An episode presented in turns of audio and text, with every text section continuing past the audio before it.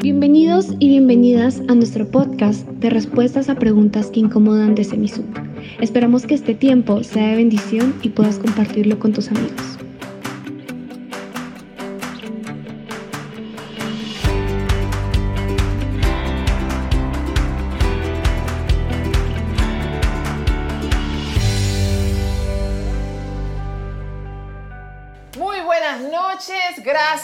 Estar con nosotros. ¿Cómo están? Esperamos que ustedes estén muy bien y acompañándonos con un rico cafecito en esta noche. Yatensi Bonilla, ¿cómo está?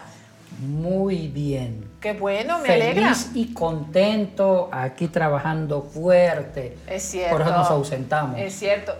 Como ustedes se dieron cuenta, tuvimos un mes de descanso, puesto que la carga académica fue bastante en este mes pasado, pero ya estamos de vuelta y con una hermosa pregunta basada en Juan capítulo 4.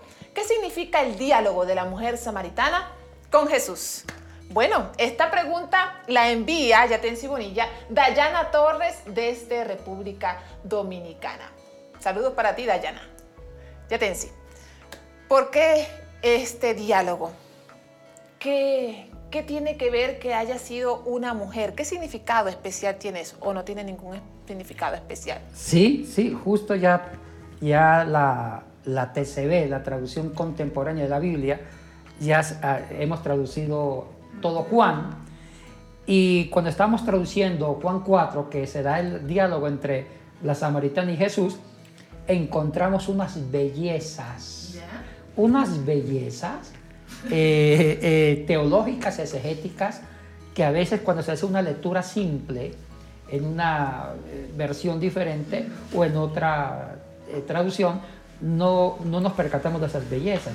Cuando fuimos al griego bíblico, nos topamos con algunas sorpresas. ¿Ya? Uh -huh. ¿Como cuáles sorpresas? ¿Usted sabe qué es una sorpresa, hija? Una sorpresa, no, no sé. Es una monja presa. Sorpresa. Ay, Dios mío. Ustedes saben que Yatensi no cambia, ¿verdad? Pero eso enriquece nuestro programa. Muy bien, Yatensi. ¿Cuáles serían algunas de esas sorpresas?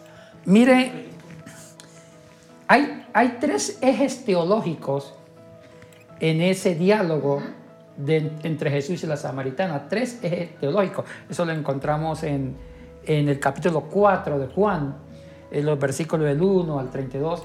Hay tres ejes teológicos. El primer eje teológico fue el más sorprendente.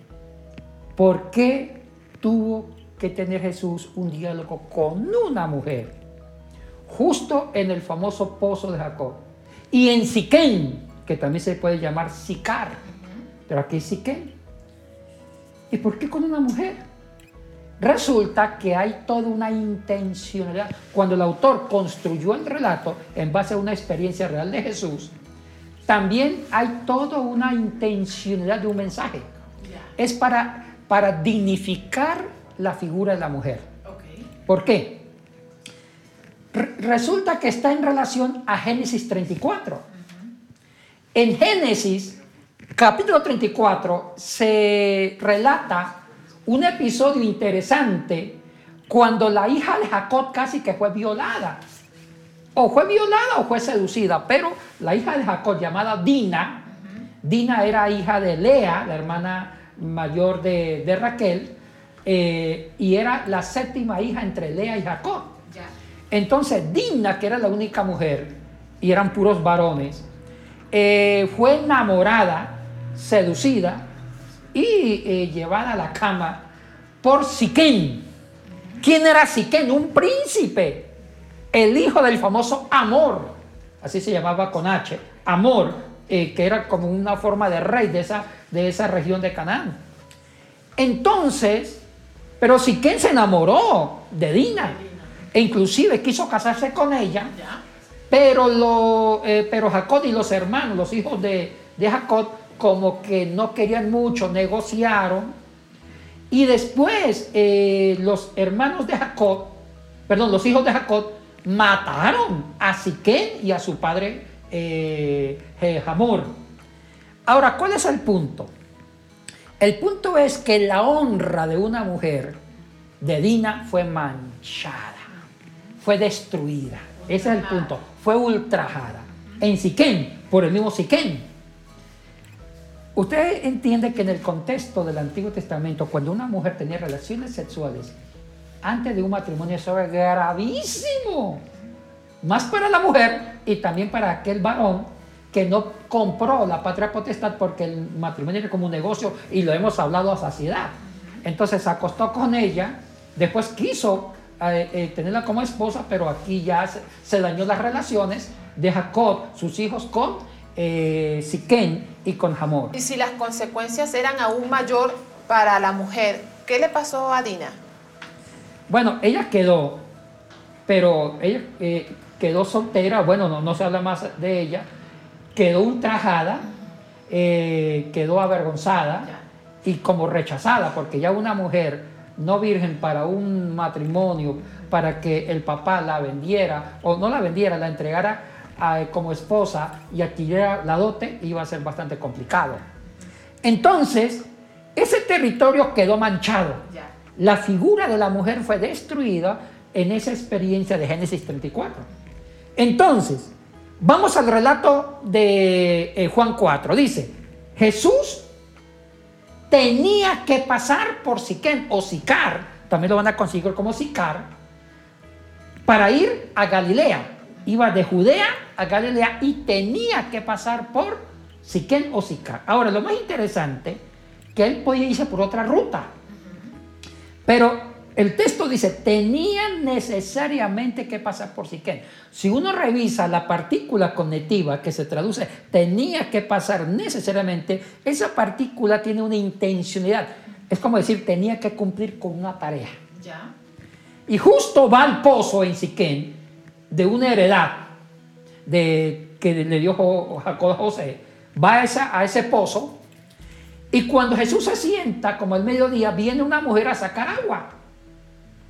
Y de pronto Jesús le pide de beber, pero ese es otro punto. Ahora, lo importante es, ya decir que el mensaje es que debía ser una mujer la que tenía que llevar el evangelio a los samarios, a los hombres de, Samaria. Interesante, porque cuando la mujer recibe el mensaje del Mesías, va a Samaria, suelta el cántaro y anuncia que conoció el Mesías, decían hombres, no decían personas. ¿Te parece que la intencionalidad del relato es volver a reintegrar, a dignificar la imagen de una mujer que fue quebrada hace muchos siglos atrás? Interesante ese punto. Y, tal vez eh, también a restituir el significado del lugar como tal, ¿o no? Sí, sí. Ahora, pero eh, ya te decía, me queda una gran pregunta antes de que usted eh, siga dice tenía que pasar. Entonces, ¿se debe más a una intencionalidad, como usted dice, o más bien a una cuestión geográfica? Porque cuando uno la lee, uno la entiende como que es algo geográfico, que tenía necesariamente que pasar por allí, porque tal vez no había algunas eh, rutas más o algo así. Ahora, eh, sí había otras rutas se debe a la, a la construcción teológica del relato. Que tenía que pasar allí era que tenía que dignificar a la mujer que fue destruida hace eh, siglos atrás. Ahora, el plan, la agenda eh, de ese relato, la muerte samaritana y Jesús, es llevar el Evangelio a Samaria. Y debe ser por una mujer.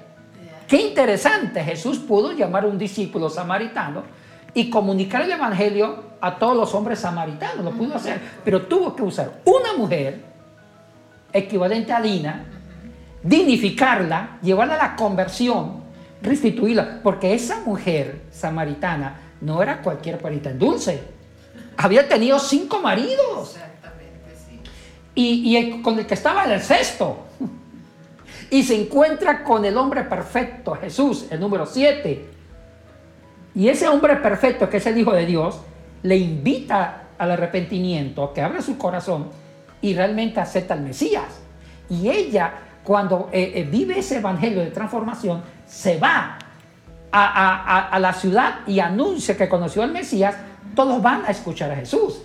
Ahora te dice. Usted dice, esta mujer no era ninguna perita en dulce. Correcto, muy bien. Hay algunas personas que han interpretado cuando leen el texto de que cuando dice tenía cinco esposos y el que ahora tenía no era tampoco su esposo. Ajá. ¿Era prostituta? ¿O Bueno. no era prostituta? Porque eso es lo que muchos interpretan cuando leen el texto. El texto no dice, no aclara, no dice el perfil directo. El texto da para muchas interpretaciones. ¿Ya? Puede ser, puede ser que haya sido viuda cinco veces, la viuda negra. puede ser que haya sido viuda, puede ser, puede ser. O puede ser que no. Puede ser que no, puede ser que tu marido, el marido la repudió porque dar carta de divorcio a una mujer era fácil y se volvió a casar y así. Entonces, eh, muchos dicen que puede ser una prostituta. Ahora, decir que fue o no fue, no nos atrevemos porque el texto no me da mucha información Correcto. más allá de lo que nos está diciendo. Correcto, correcto.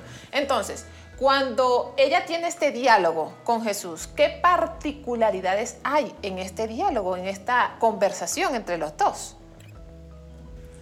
Bueno, es, aquí nos metemos con dos temas, el tema del agua y el tema de la adoración. Correcto. Ahora, hay un segundo tema importante en el relato que está ligado al testimonio de ella. Ya. Es el agua. Él le pide agua.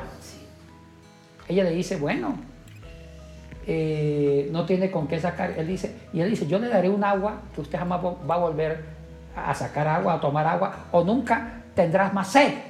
Entonces la mujer le dice, deme de beber esa agua, pero usted no tiene ni un balde para sacar el agua.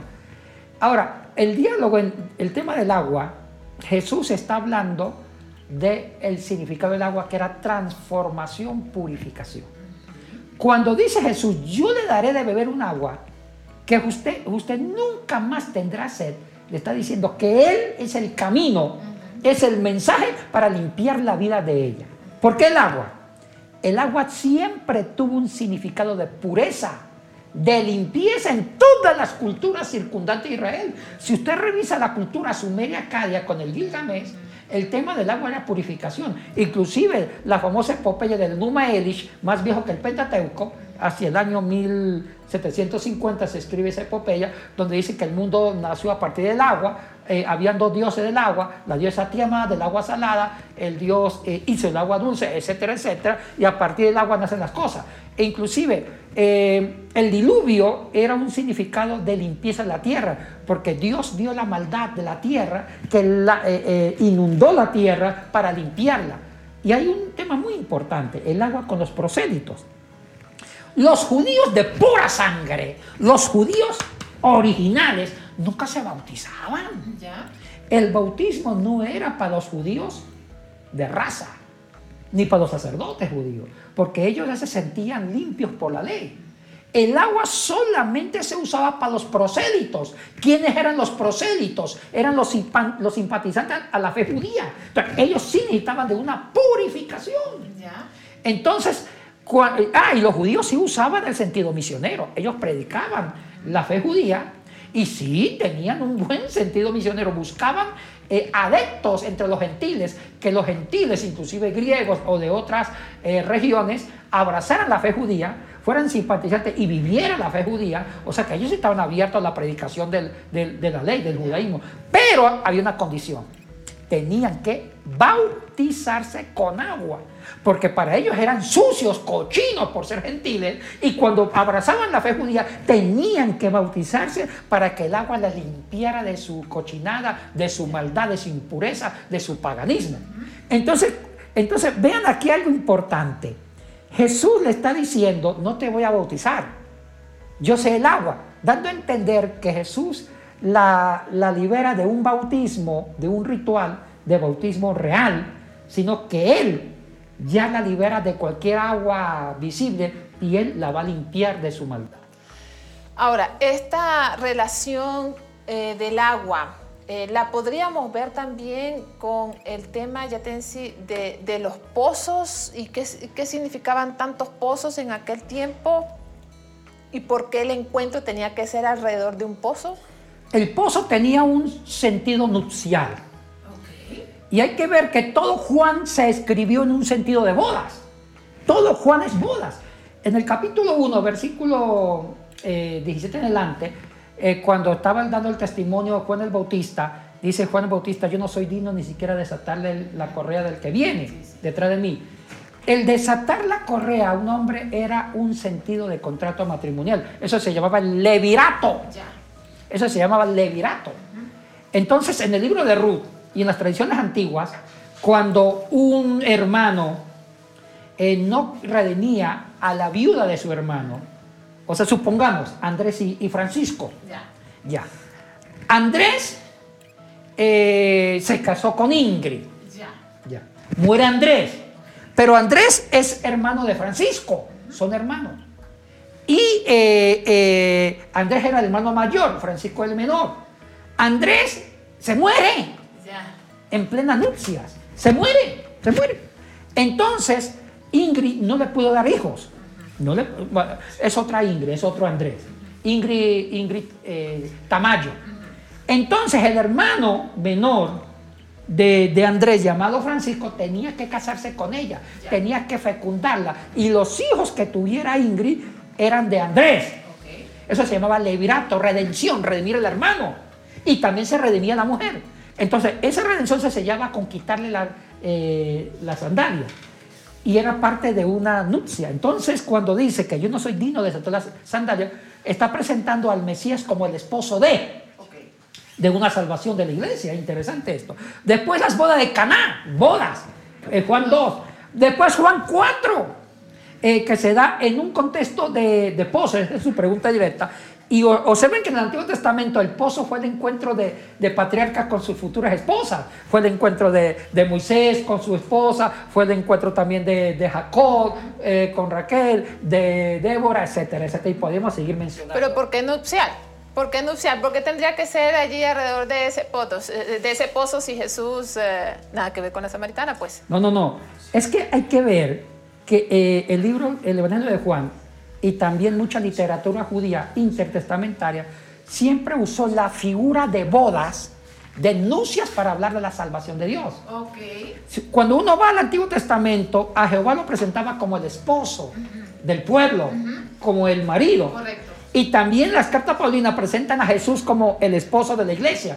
Entonces, siempre la figura de matrimonio, Dios esposo del pueblo, Jesús esposo de la iglesia, la iglesia esposa de Jesús, es una figura de nupcias que habla de redención.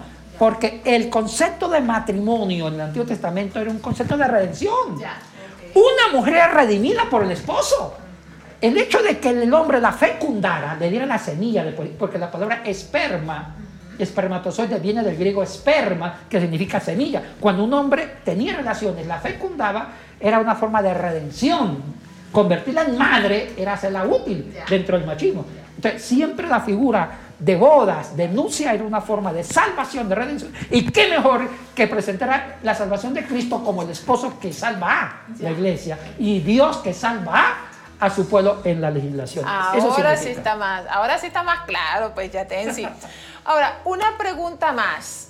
¿Por qué en Juan capítulo 4 la predicadora o la que lleve las buenas nuevas a los samaritanos es una mujer?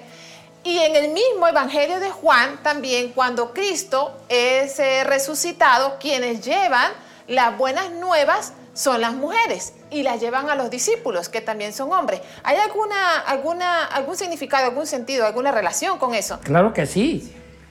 La redención de Jesucristo nos libera de cualquier prejuicio de género, de raza, de patriotismo, de que sea. Entonces, eh, eh, por eso Pablo lo afirmó en Gálatas 3:28, que en Cristo todos somos libres. Ya no hay ni, ni esclavos, ni señores, ni mujer, ni mujer, ni varón.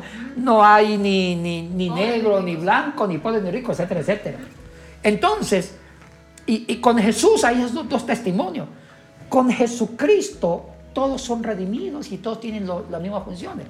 Y es por eso que intencionalmente los evangelistas ponen que la que lleva el mensaje es una misionera llamada la Amor Samaritana. Ella fue la que llevó el mensaje de salvación.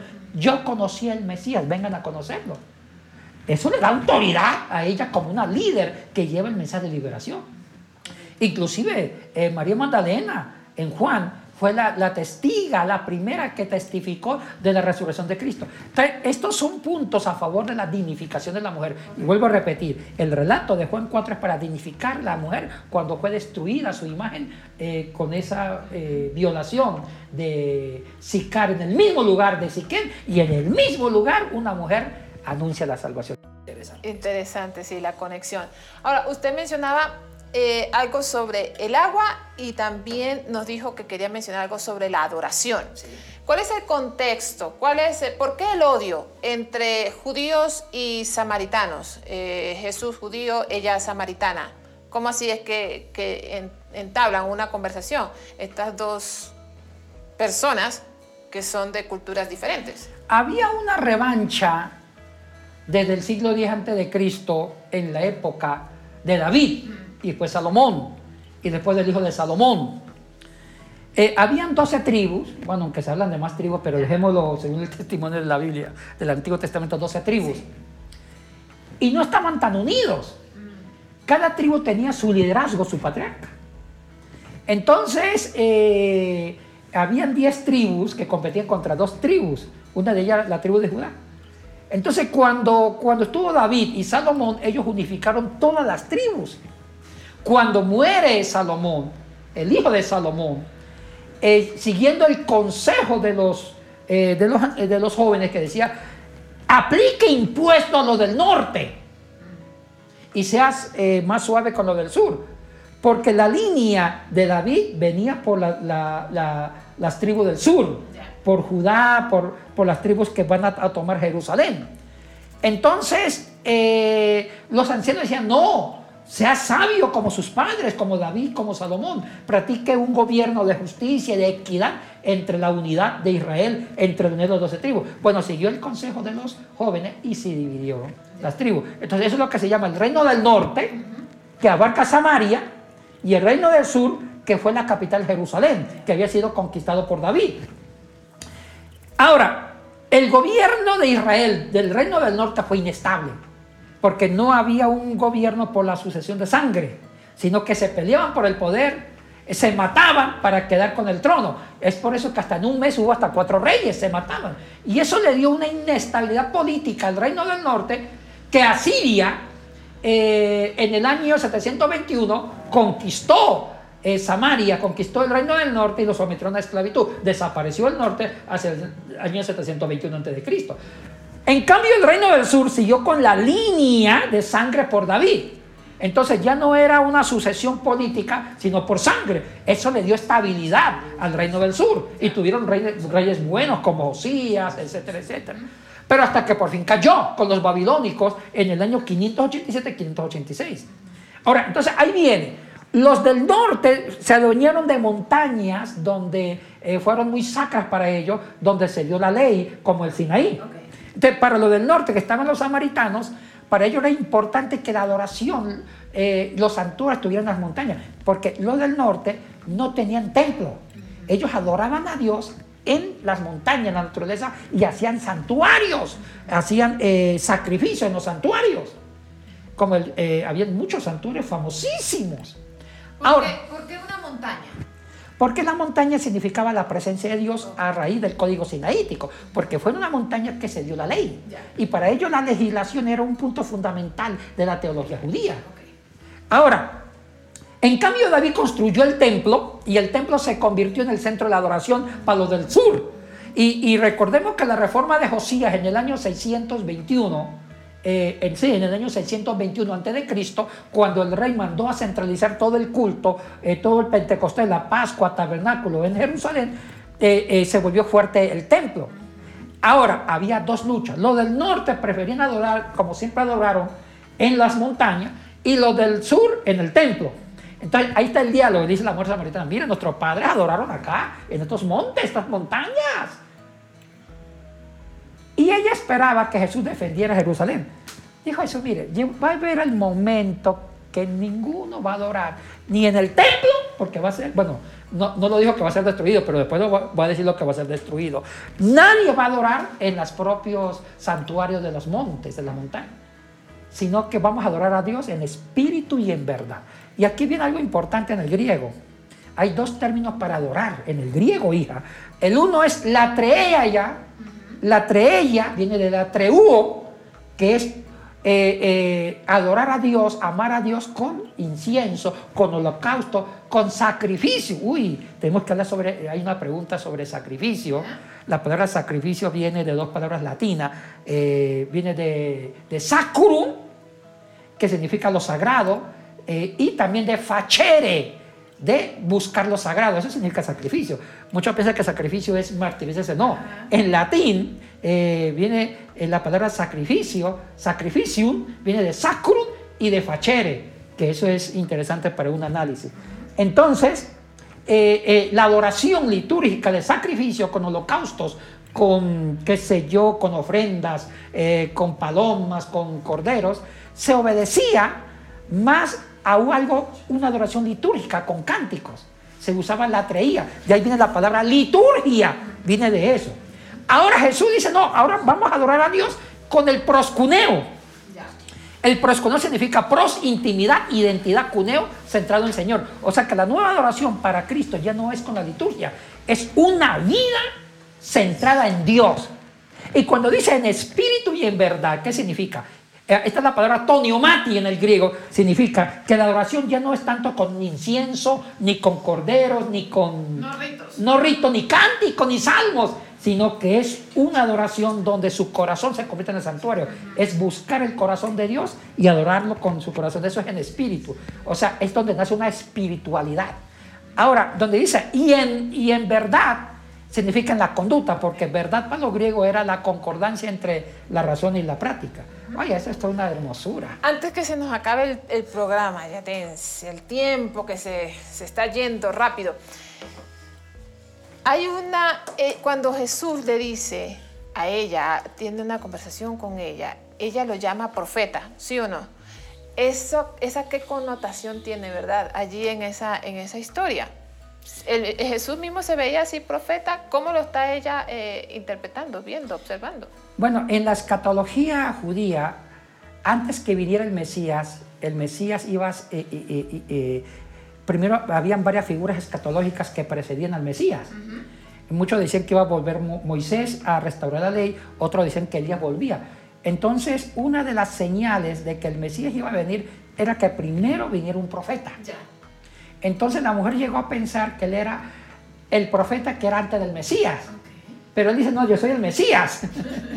entonces fue mucho más directo porque eh, eh, ella, cuando dice, tú eres el profeta, él no dijo nada, entonces dice, tú eres el Mesías, él dice, sí, yo lo soy. Entonces eso significa, eh, cuando dice, tú eres el profeta, quiere decir que era una figura escatológica que iba a preceder antes al propio Mesías.